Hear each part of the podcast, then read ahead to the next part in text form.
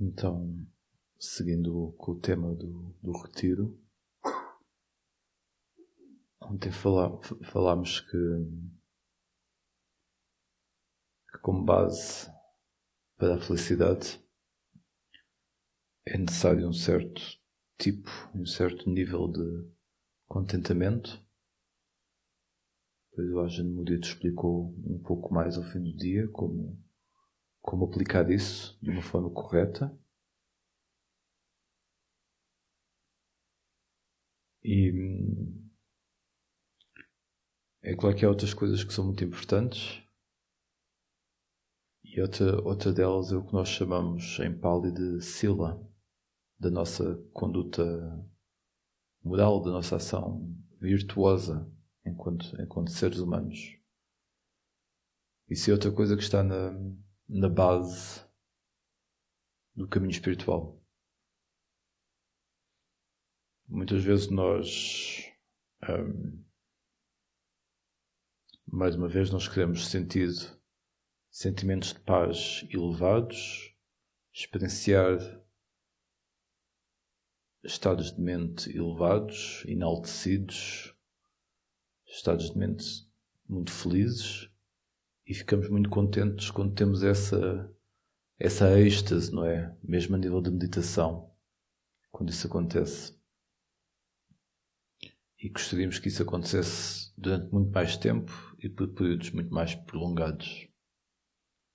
É aqui o equilíbrio entre este entre o almejar estar no estado mais puro e esse desejo por experienciar essas coisas prazerosas e que também e que são benéficas. Mas depende de quando nós nos apegamos a elas ou não. São benéficas porque também nos dão alento. São benéficas não só porque nos dão uma nova perspectiva na vida, quando nós experienciamos um estado de consciência mais elevado, dão-nos um ponto de referência. Quando nós voltamos ao nosso estado de consciência mais normal, sabemos que existe aquela realidade. Isso fica para sempre connosco. Portanto, dão-nos um ponto de referência, dão-nos alento, dão-nos motivação pelo caminho.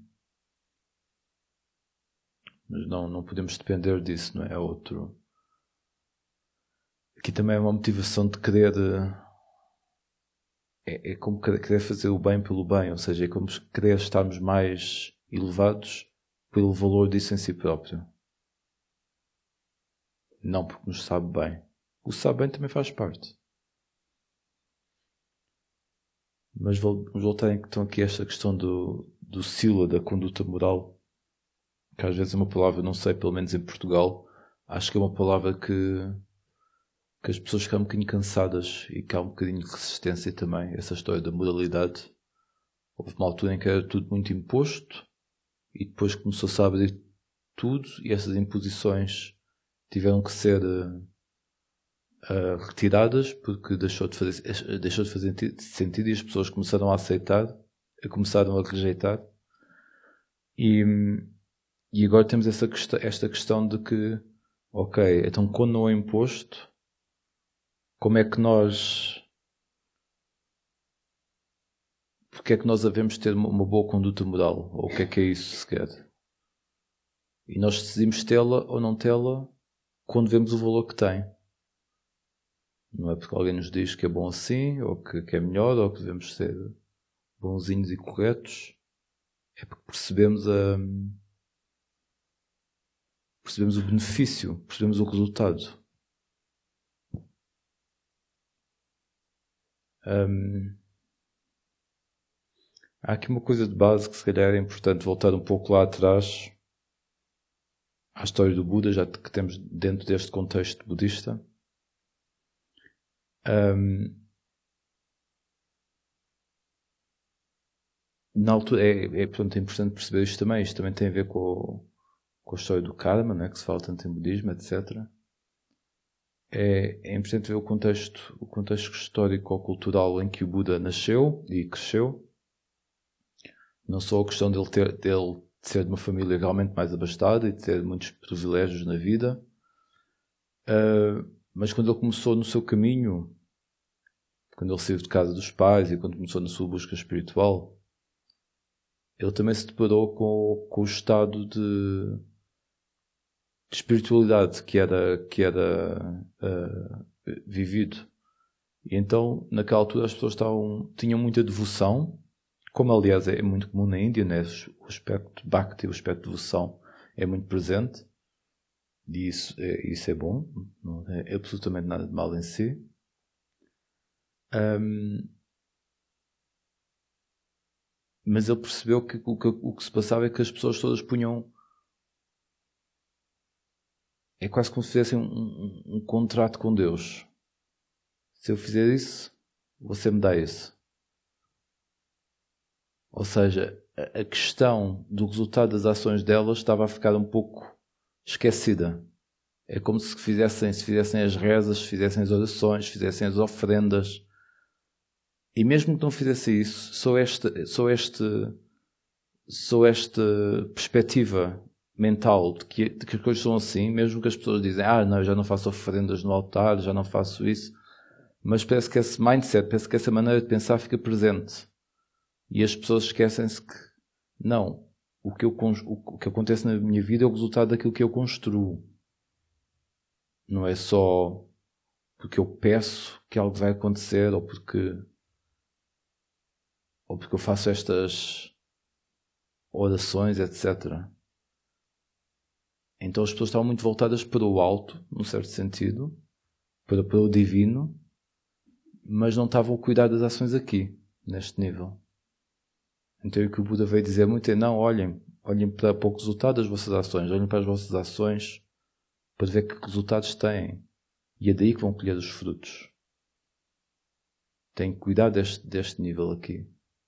Então essa, essa questão da, da modalidade básica é muito importante.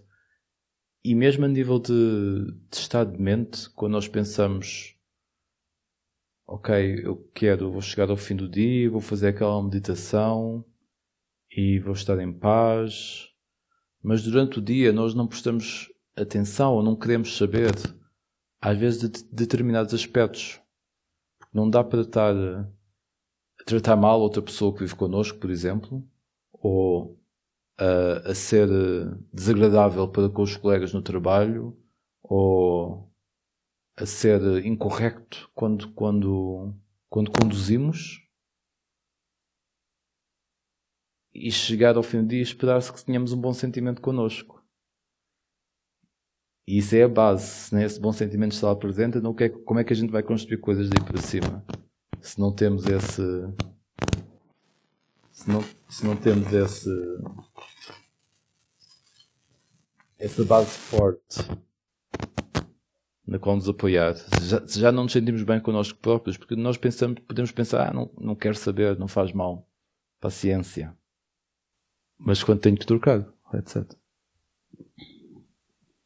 Mais uma vez, para, para essa reflexão, para perceber, para podermos estar atentos ao que, àquilo que fazemos, como fazemos e qual é o resultado disso, mesmo em nós, no nosso coração é também se o outro fica. Uh, se o outro sofre com o resultado da nossa ação, mas também aqui que acontece. E é claro que por isso, mais uma vez, é esse estado consciente, de estar nesse estado consciente durante todo o dia. Às vezes nós dizemos uma palavra a alguém por hábito, é, não chateia, qualquer coisa assim. E, e já nem sequer olhamos para como o nosso coração às vezes fica contraído quando isso acontece. Ou já nem percebemos que o outro fica não fica contente com isso. Fica um pouco em baixo. Então todas as coisinhas somadas ao fim do dia é, é difícil nós depois estarmos num estado elevado. Já às vezes é difícil pelo impacto que o mundo tem em nós porque não conseguimos ter esse distanciamento suficiente para estar consciente do que está acontecendo no mundo, mas ter um espaço interior que é um refúgio sagrado, digamos assim, que é um refúgio que é que fica inalterado por essas condições, consciente e com compaixão, mas não, mas não que não se deixa ir abaixo. Já não basta esse impacto até natural, natural que o caos do mundo possa ter em nós, mas também o próprio caos que nós vamos criando. E se esse caos realmente estiver eh, mais harmonizado, aí sim conseguimos ter essa base e conseguimos ter acesso a essa base que está cá dentro e sobre o qual podemos operar. Essa base é algo mais neutro, é algo que não é ofuscado, digamos assim, pelas nossas próprias volições interiores ou pelo ou pelo que o mundo nos infringe.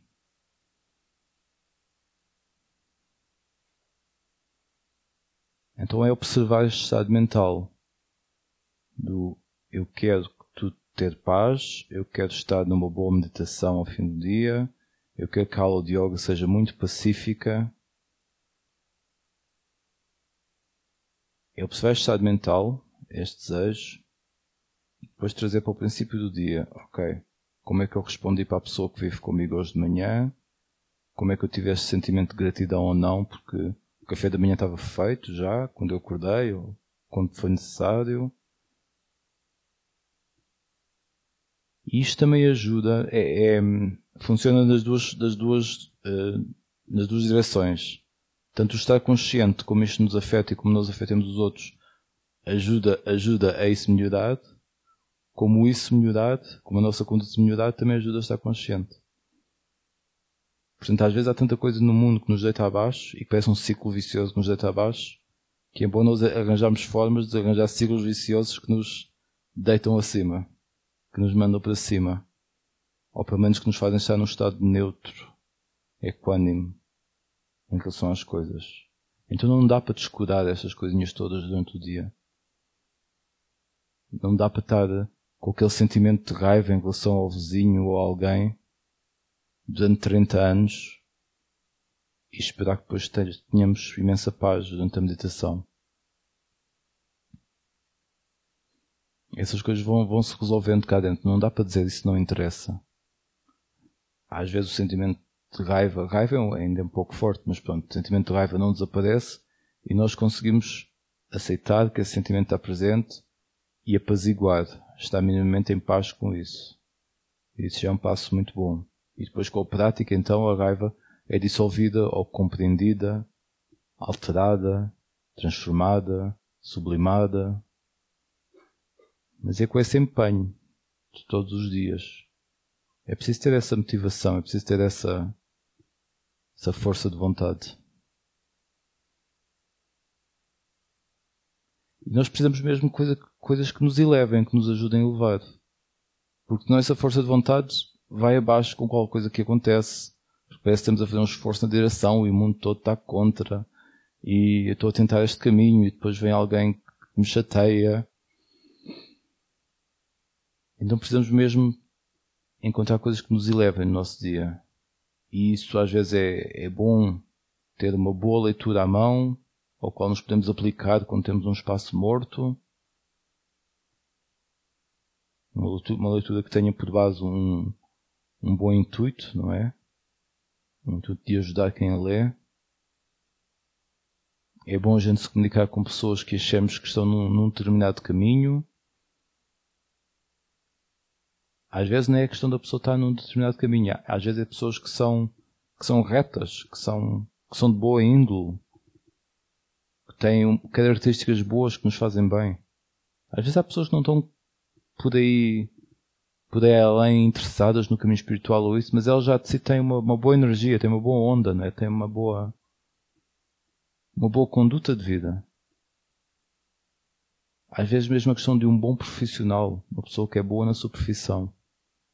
Né? Se a pessoa não tiver muita ganância, se não tiver assim, orgulho, a pessoa transmite algo de, de eficiência. De... E, e eficiência muitas vezes também requer atenção, também requer prontidão, também requer a pessoa não estar tão obstruída com a sua própria vida, com a própria história, então aí pode ser mais eficiente. Então essas pessoas muitas vezes já têm uma característica boa, já têm uma característica trabalhada. E é bom a gente coligar-se assim, com essas com essas qualidades que estão presentes à nossa volta.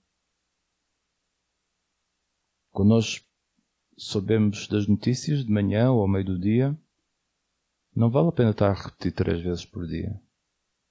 É bom ter assim um conhecimento geral do que se passa, porque isso também nos faz refletir. Mas às vezes não vale a pena saber, às vezes, às vezes uma vez por semana é suficiente. Porque a gente vê o efeito que aquilo tem em nós.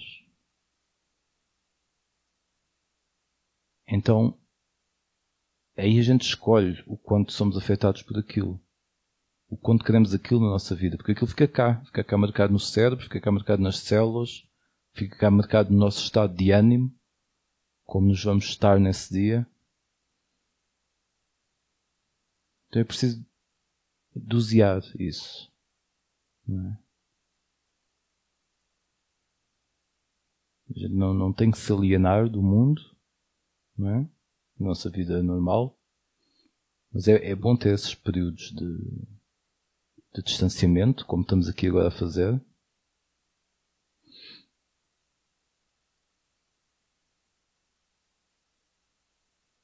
É interessante que outra das coisas que é, que é de base também parece, até parece contentamento, parece bem-estar, é, é generosidade. Como é que, e foi muito interessante a resposta do Agen Murito ontem à questão, não é? De, de se eu, se eu estou a dar para alguém que, que se calhar não vai dar um bom uso a esse dinheiro, se deve dar ou não. E há aqui uma, uma,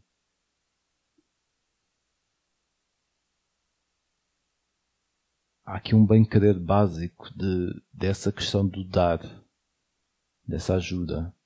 Então, essa, como é que nós cultivamos generosidade no nosso dia a dia? Porque isso é algo também que nos eleva o coração, não é? Não é só o.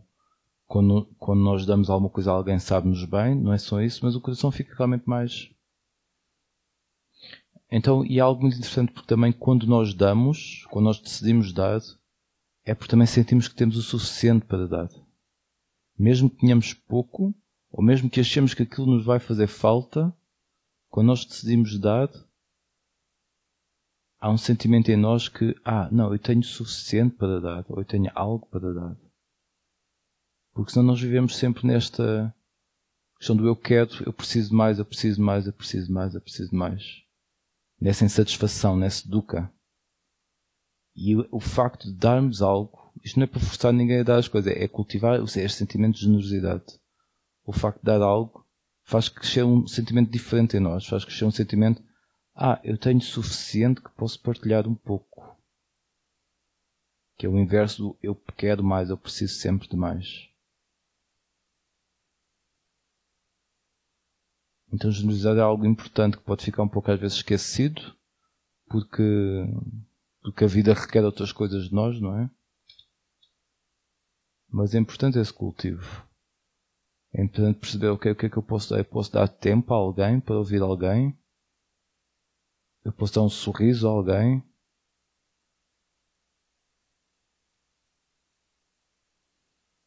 Eu posso dar espaço para a pessoa falar.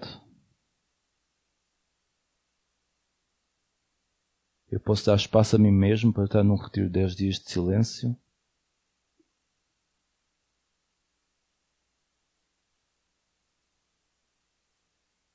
Quando vocês se sentam numa sessão de meditação ou quando vão andar numa sessão de meditação, essa abordagem às vezes também é relevante. É, é, é, um, é, algo, é como se fosse um presente que estão a dar a vós, a vós próprios. É uma oportunidade. Não é algo mais que têm que fazer. Senão aí fica mais pesado ainda. Temos as tarefas todas dos dias todos. Depois ainda temos que fazer mais aquela ao fim do dia, mais aquela ao princípio do dia. E mais aquelas todas durante o retiro de 10 dias. Ninguém veio aqui para sofrer. Então a gente veio aqui para sofrer um pouco menos. Então é perceber isso, ok, às vezes é difícil. Quando nós vamos fazer uma caminhada na montanha, daquelas que hike, temos que subir montanha mesmo, também não é fácil. É preciso esforço. Mas sabe bem, e até sabe bem no nível físico, não é? Temos a, os compostos todos químicos que o organismo liberta e faz-nos sentir bem logo ali no mais imediato no nível físico. Mas também não é fácil.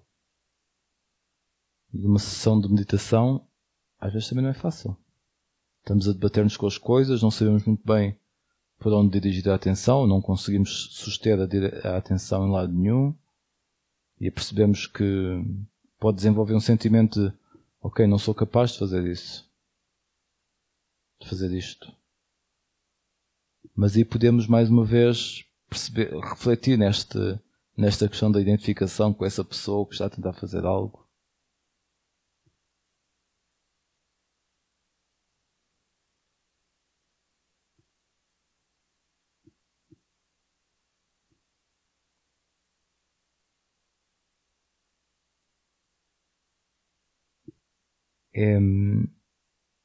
não é muitas vezes que ouvimos estas coisas no nosso dia a dia, não é? Quer dizer, é importante cultivar contentamento, é importante cultivar generosidade, é importante cultivar uma boa conduta moral. São coisas que podem estar, estar presentes em algumas mensagens normais e dos nossos amigos, não é? Mas não é uma coisa que esteja enfatizada por aí além no dia a dia. Então somos nós mesmos, mesmos que temos que nos relembrar disso. Que temos que lembrar dessas, dessas, dessas qualidades. Primeiro é ter noção do valor delas, não é? E depois lembrar dessas qualidades no nosso dia a dia.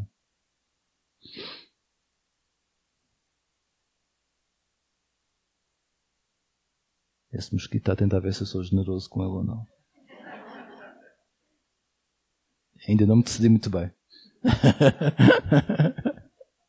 Está insistente.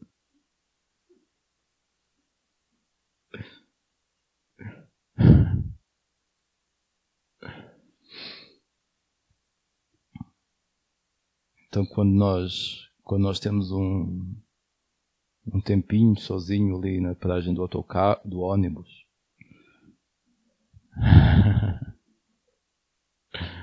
ou, ou qualquer outra. Olha, é uma solução inteligente para o mosquito. Off. Tá bem, então vou experimentar. Esse negócio de não ter cabelo. Não. não.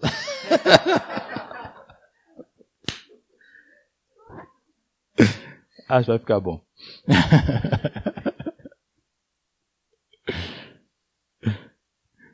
Estava dizendo, quando nós temos esse, esses tempinhos de, na paragem do ônibus ou algum tempinho que tínhamos parados é que, que às vezes até vem aquela impaciência ou gosto de estar aqui à espera ou, ou tenho que estar na fila, não é? Então como é que a gente faz para trazer esse, esse sorriso interior? Como é que a gente faz nessa altura para trazer nos eleve? E às vezes é só é se relembrar, é se relembrar desse espaço interno que todos nós já tocamos e vamos tocando, em que, esse, é, em que essa característica está presente, ou, ou lembrarmos, trazemos a memória de um, de um momento que nos fez elevar, que nos fez estar um pouco melhor. Às vezes precisamos desse, dessa elevaçãozinha.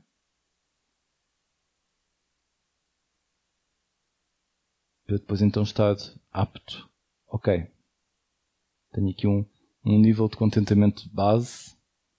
Então, ok, vou observar agora, estou aqui nesta fila, isto não, não está a andar, estou a treinar paciência, posso observar os estados que estão a decorrer neste momento.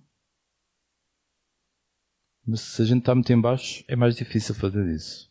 É possível também. E às vezes tem mesmo que ser. E às vezes aí até que vamos mesmo ao cerne das questões ao fundo nas questões. Mas, mais uma vez, é preciso equilibrarmos essa força de vontade com algum com um nível de, de felicidade de base. É, é, interessante também essa hum, questão da felicidade, da felicidade. Isto pode ser às vezes um pouco confuso, porque hum, temos de ver que aqui há, há mais ou menos dois tipos de felicidade, falando assim em traços gerais. Há a felicidade que depende das condições e a felicidade que não depende das condições. Nós estamos aqui a falar de ser feliz, ser feliz, ser feliz, mas o que é que é realmente ser feliz ou o que é que é realmente a felicidade? Então temos a felicidade que depende de. É? Quando está um dia bonito, nós ficamos felizes. Quando vemos alguém de quem gostamos, nós ficamos felizes. Quando nos sentimos bem de saúde, estamos felizes. Principalmente depois de estarmos doentes, aí ficamos mais, damos mais valor ainda. Mas o que estamos aqui a falar de felicidade é aquela felicidade que traz em si um gostinho de liberdade, um gostinho de, independentemente do dia estar a correr bem ou mal, essa felicidade está lá. E isso tem a ver com o tal destacamento que nós fazemos das condições.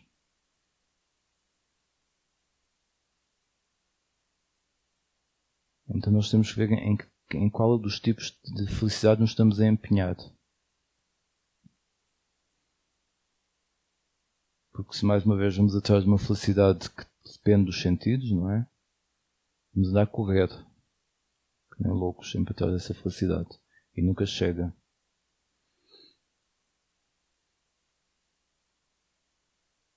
É, é, é interessante ver que no nível geral é melhor dentro desse nível da dualidade, da felicidade e da infelicidade, das condições. É claro que é, que é mais feliz, mais, é melhor estar feliz do que não estar feliz. Quando não estamos felizes também isso impele-nos, dá uma aspiração para procurarmos algo melhor. Isso também faz parte. O que eu quero dizer é que não há, não há mal nenhum em estar feliz no mundo das condições. Não é? A gente não tem que experienciar mais dukkha, mais sofrimento para continuar no caminho. E, porque às vezes isso vem de qualquer maneira. Portanto, mas é importante perceber que tipo de felicidade estamos aqui um,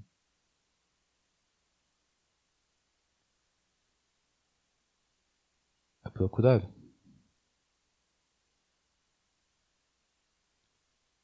se é a felicidade que depende das condições, vamos andar sempre para a esquerda e para a direita.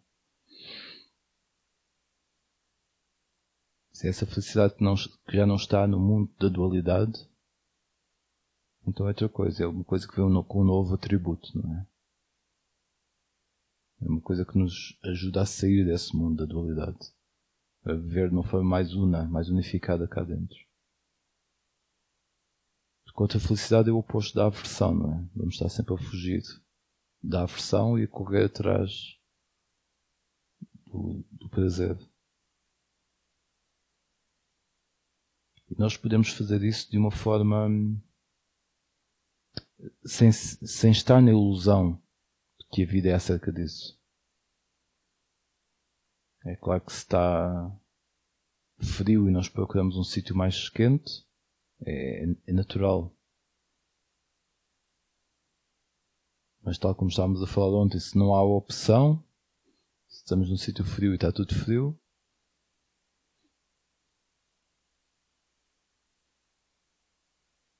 podemos aceitar isso. Um, é interessante também que ontem estávamos a falar desta questão do bem-querer e de da compaixão do contentamento e é interessante eh, mais uma vez as palavras as palavras da, das, escritu, das escrituras do Canon Theravada são na linguagem Pali. E é interessante como as, as linguagens refletem toda uma cultura e toda uma época, não é?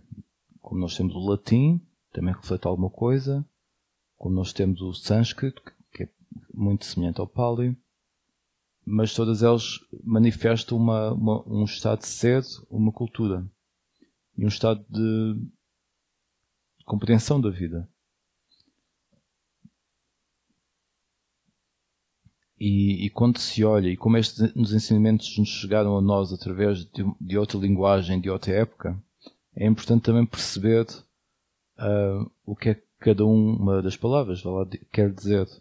Porque quando nós fazemos uma tradução e a tradução fica assente numa palavra ocidental, uh, isso pode, pode transmitir o significado total da palavra original ou não. E muitas das vezes o que acontece é que não transmite porque as palavras não têm uma, uh, como se diz, uma contraparte na, na, noutra língua. Uma, uma contraparte, não, uma palavra equivalente noutra língua. E então, ou tem mais ou menos, mesmo nós vemos isso com o inglês e com o português, não é? Tem mais ou menos. Nós temos a palavra feeling em, em inglês e em português temos o sentimento, mas como, quando nós dizemos eu tive um feeling, já é uma coisa diferente. Também pode ser sentimento, mas eu tive uma percepção, eu tive uma intuição. Pronto, então as palavras às vezes não se adequam completamente. Temos que às vezes usar muitas para definir uma palavra de outra língua. Então quando as palavras vêm de outra língua mais, mais longínqua, de outro, de, outro, de outro espaço do planeta, de outra cultura, de outro, de, outra mente, de outro estado de pensar, e de uma altura em que não havia globalização, que as diversas culturas não se tocavam, não é? Eram coisas mais, mais separadas. Então é, às vezes é importante olhar para as palavras. E nós temos esta palavra, meta, que muitos de vocês já ouviram e foi um bocadinho da meditação que fizemos ontem. E é interessante que nós normalmente de, uh, definimos essa palavra em português como amor incondicional, como bondade amorosa, como por aí, por esses termos. E é interessante quando eu falo com pessoas uh, asiáticas e do Sri Lanka, que até a língua delas ainda tem um pouco do sânscrito, ou bastante, do sânscrito e do pali, elas dizem que meta na, na sua, na, na, na, base da palavra, digamos assim, tem, tem como base aceitação. E é interessante nós, nós percebemos isto porque também nos faz pensar e nos faz refletir, ok, a moda incondicional, o que é que está na base disso? Se é incondicional é quando não impomos condições. É quando não esperamos nada em troca, quando não, quando não impomos que aquela pessoa, por exemplo, seja diferente do que é. Então é amor incondicional. Então é quando aceitamos a outra pessoa completamente quando ela é, como ela é. E isso não quer dizer que, que não a ajudemos no seu percurso, no sentido até de, de ajudar a ver alguns aspectos seus que podem não ser tão benéficos, mas como base nós aceitamos aquela pessoa tal como é. E quando nós temos essa noção de meta para com, com o mundo, para com nós próprios, é isso, mais uma vez, temos partir desta base de aceitar. Primeiro aceitamos. Se nós estamos sempre de. Se não aceitamos, estamos sempre na, na repúdia, não é? Estamos sempre a pôr de parte, até nós próprios. Então, meta tem essa base muito grande de aceitação. E é um aceitar que depois não tem que ficar ali. Quando nós uh, para todos, todos, aqueles que são, que são pais e mães, sabem que há alturas em que experienciam o amor incondicional pelo filho. Somente quando os filhos nascem, quando são pequenos. E depois os filhos às vezes tornam-se difíceis, tornam-se rabugentos, exigem coisas, fazem tropelias. E às vezes não dá para experienciar esse amor incondicional a todo momento. Ele está lá, à mesma. Mas ficou ofuscado pelo resto. Mas aí algo em que nós temos a referência. Não, não, nós sabemos o que é que é esse amor incondicional. Mas a partir de certo ponto nós exigimos que o filho nos aceite ou faça aquilo que nós queremos que ele que nós queremos que ele faça ou que fique ao pé de nós ou que cuide de nós e é importante ver isso. Isto tem uma lógica né? na vida normal. É claro que nós temos que ensinar também os filhos, até mesmo quando eles já são grandes, que há certos valores que são importantes. Mas é, é, é importante ver de, de, onde é que isso vem. Se é, se é ainda num sentimento de até de, de, de, possessividade sobre o filho, como é o meu filho, ele vai fazer o que eu quero.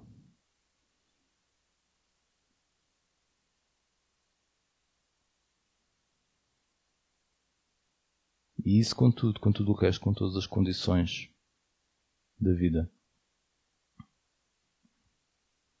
Inclusive as nossas, as nossas interiores mesmo.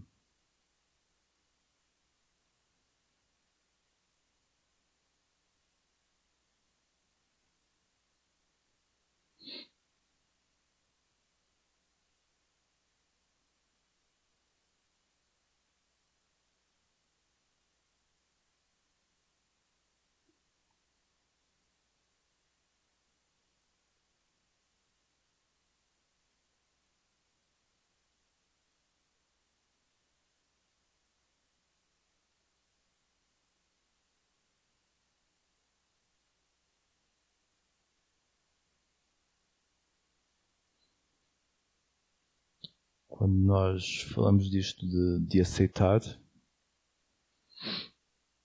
e de ter hum, consciência das coisas, são nestes dois factos, aceitar e ter consciência de algo, mais uma vez eu digo, há um certo, um certo alívio nisso, uma certa libertação.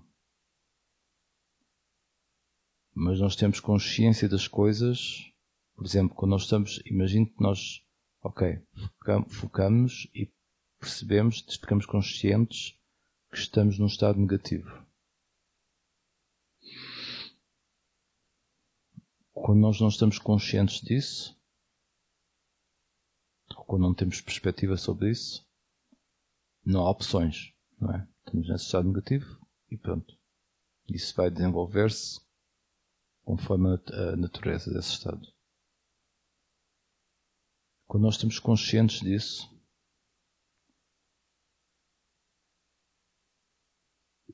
é, é importante compreender, porque normalmente às vezes diz-se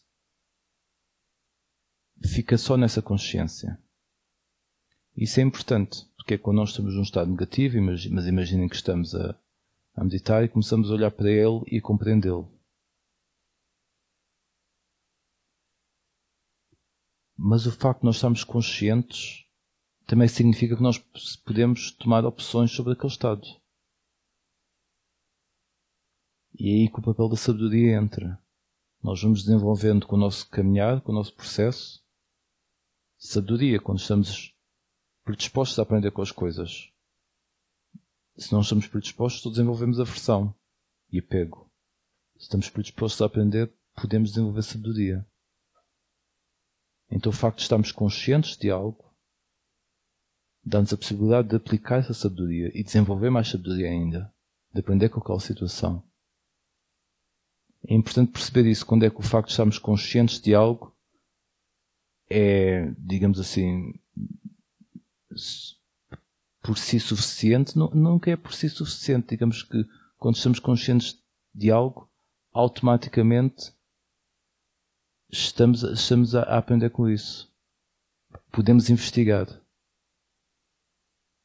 e automaticamente essa função, mesmo da própria mente, também é ativada. Ou podemos definir o que fazer a seguir.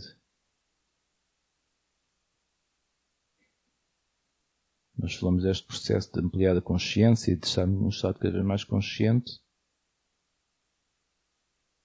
E isso também tem a sua função.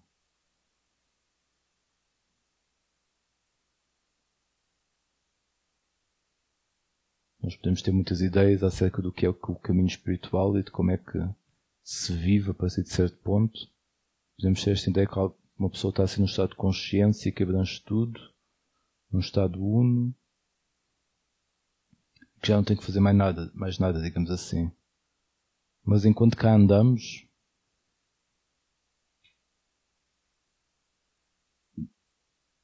nós podemos, temos, estamos sempre a fazer alguma coisa como a Jamudi estava a dizer ontem, o Lompoliam, que é uma pessoa nós não sabemos, né, mas parece uma pessoa assim muito desenvolvida no seu, no seu campo espiritual. E por ser tão desenvolvido está mais disponível ainda para aplicar para aplicar eh, as coisas que sabe a maneira de experienciar a vida no mundo. E é uma pessoa super prática. O, o Adjan Sumedo que resolveu retirar-se do após construir muitos mosteiros e ajudar muitas comunidades resolveu retirar-se para, para estar mais isolado, mais pacífico e dois anos depois percebeu que ainda tinha muito para dar que ainda podia dar não é que ele tinha muito para dar é que ele podia dar não é que esta história da sabedoria ser individualizada também é um conceito não é? sabedoria é sabedoria não é a minha, não é a vossa, é sabedoria. E então ele percebeu que ainda tinha capacidade de dar retiros, que tem 80 e tal anos, mas ainda tinha energia suficiente para fazer isso. Então, enquanto está cá, optou por, consoante as condições, não é? Ainda estar disponível, ainda estar uh, atento ao que é necessário, ainda responder às situações.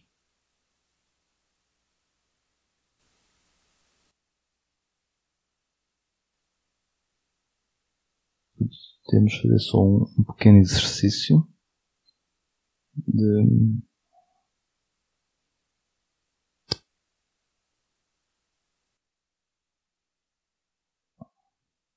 é, é, digamos assim, algo que se calhar muitos de vós já fizeram, mas é só também para dar uma. É, é mais, mais, digamos assim, um método que, que alguém pode fazer na sua meditação particularmente quando se está a sentir eh, muita agitação. Nós temos esta questão de, de nos focarmos na respiração, não é? Uh, e a respiração é algo que usamos porque é, é algo neutro. Né? Acho que já disse isto no outro dia. É algo neutro, é algo que não nos atrai nem repele. E é algo que está sempre connosco e algo que nos põe em contacto com o ciclo da vida e da morte. Porque tem essa característica de surgir e desaparecer como tudo o resto. E automaticamente, enquanto mais estamos em contato com isso, mais estamos na, eh, nessa noção de que a vida é assim e nessa até aceitação de que o corpo, o nosso corpo também é assim, como as árvores. Quando uma semente cresce, ela um dia vai morrer e o nosso corpo também é assim. E o facto de usarmos a respiração como um, um, objeto de, de foco uh, ajuda a nossa mente a, a, passar a ter essa compreensão natural das coisas do mundo e não ficar tão uh, assustada, digamos assim, com a questão da morte, por exemplo. Mas vamos então agora só fazer um pequeno exercício de que é o que nós chamamos de varrimento do corpo, que é distribuir a nossa atenção pelo corpo, também no sentido de estarmos mais presentes. É algo que se pode fazer no início da, das nossas sessões de meditação, das vossas sessões de meditação.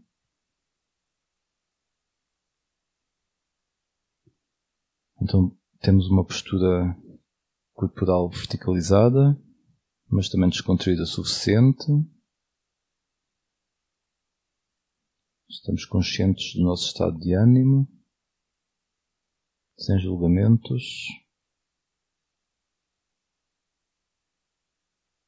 Podemos estar agitados, cansados, descontraídos, sem julgamentos.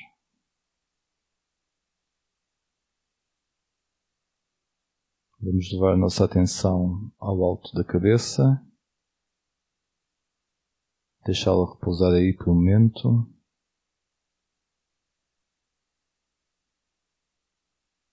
Percebermos das sensações nessa área. Pode ser neutra, de frio, de calor. Só repousar, a atenção aí.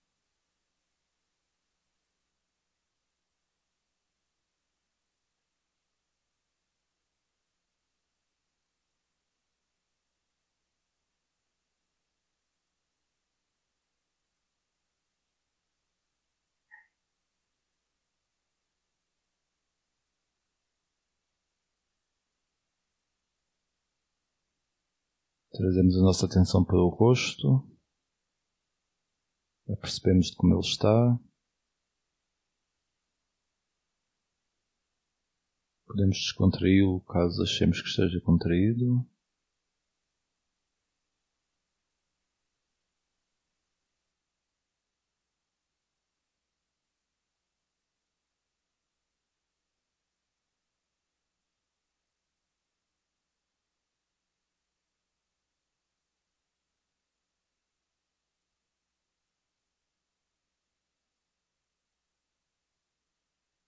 Nossa caixa craniana como um todo, qual é a sensação nessa área.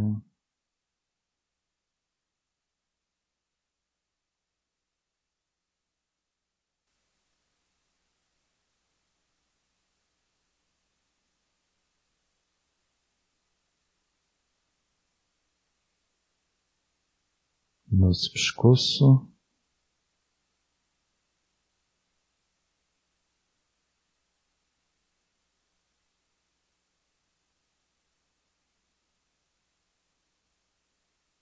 Podemos deixar que este se liberte um pouco.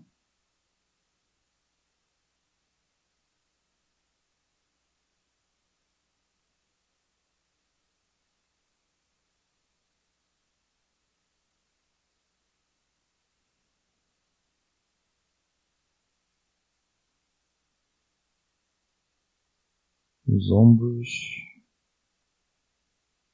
descontrair.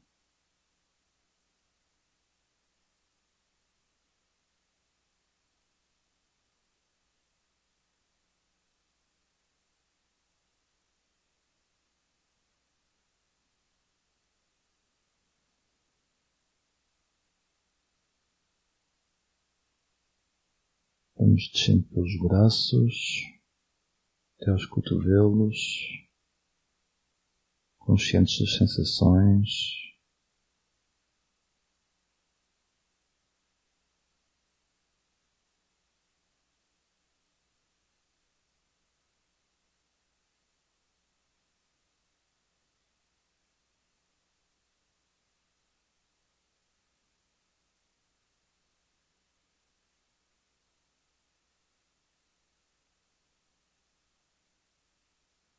Os antebraços, os pulsos.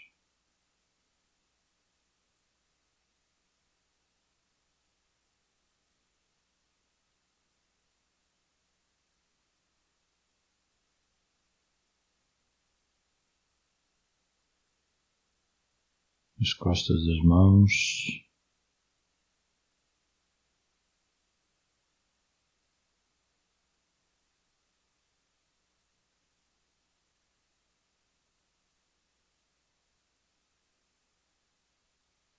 Dos dedos, os dedos.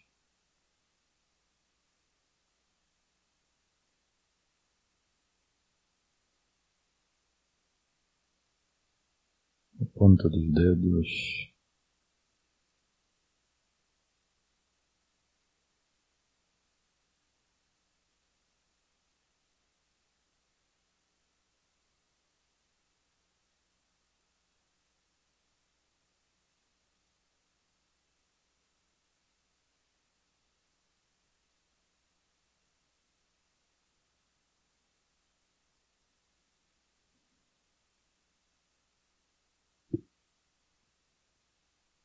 Vamos deixar a nossa atenção repousar na palma das mãos. Qual é a sensação aí de calor, neutra?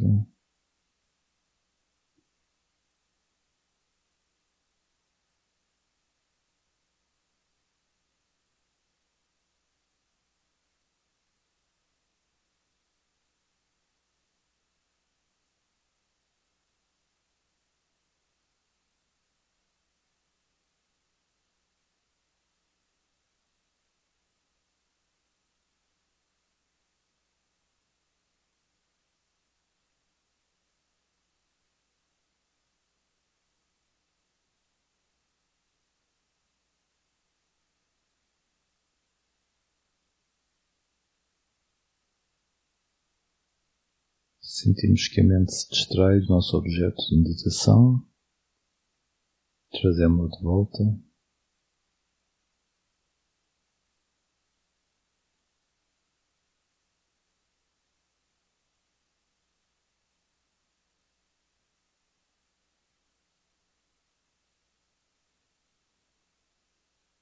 Vamos para o alto da coluna vertebral e vamos descendo pelas nossas vértebras, pelas nossas costas,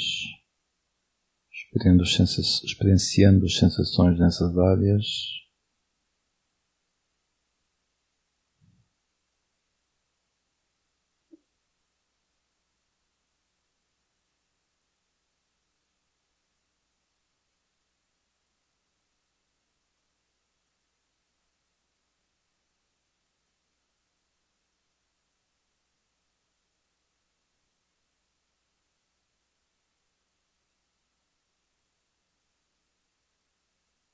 as vértebras, os espaços entre as vértebras.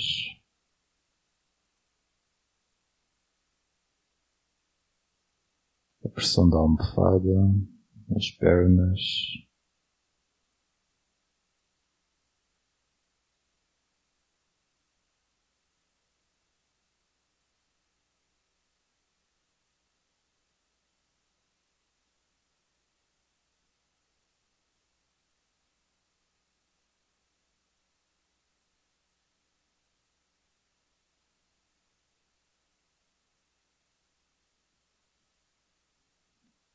Joelhos. Vamos trazer um pouquinho de carinho a eles, se estiverem a doer.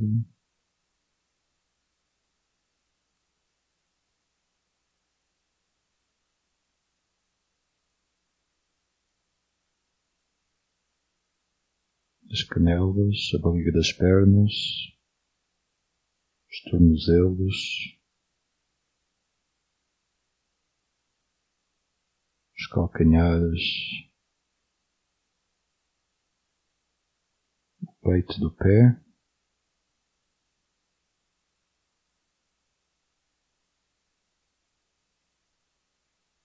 Está contraído, descontraído.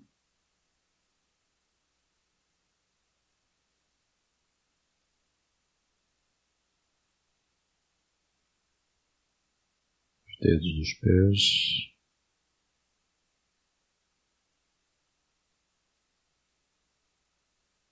Conseguimos sentir o dedo mindinho ou não?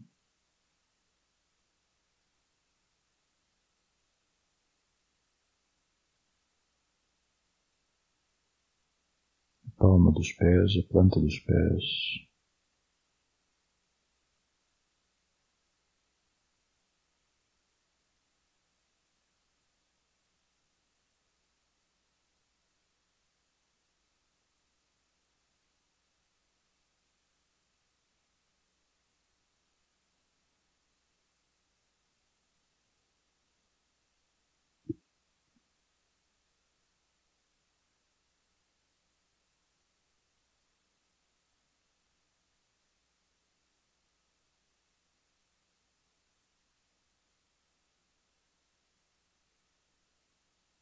Vamos voltar à nossa área abdominal, os intestinos, sensação de calor, neutra.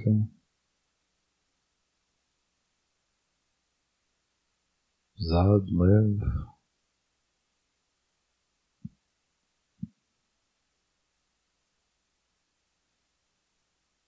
Subimos mais um pouco. Área do diafragma nosso peito, os pulmões, a zona do coração.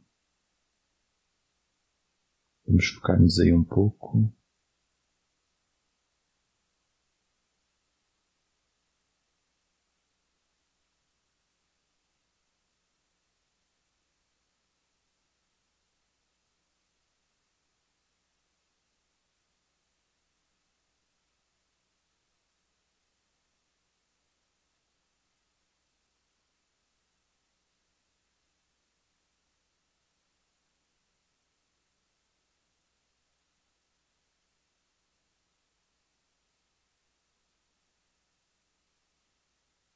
Qual é a sensação nessa área?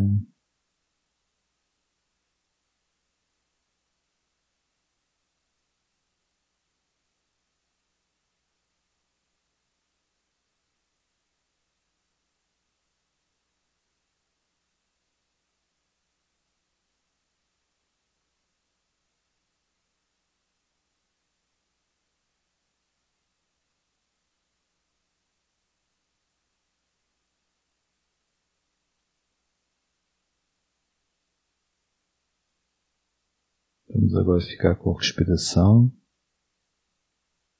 conscientes das inspirações.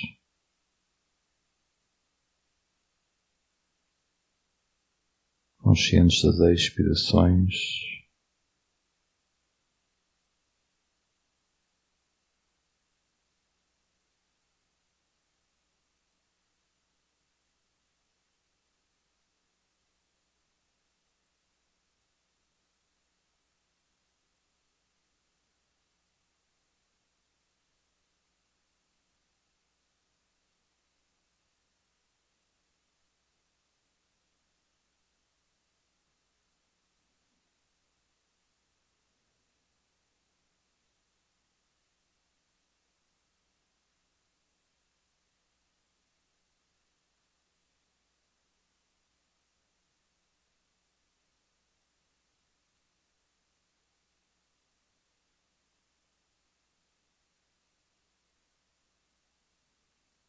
Podemos tentar manter a consciência do corpo e da respiração, ou uma ou outra,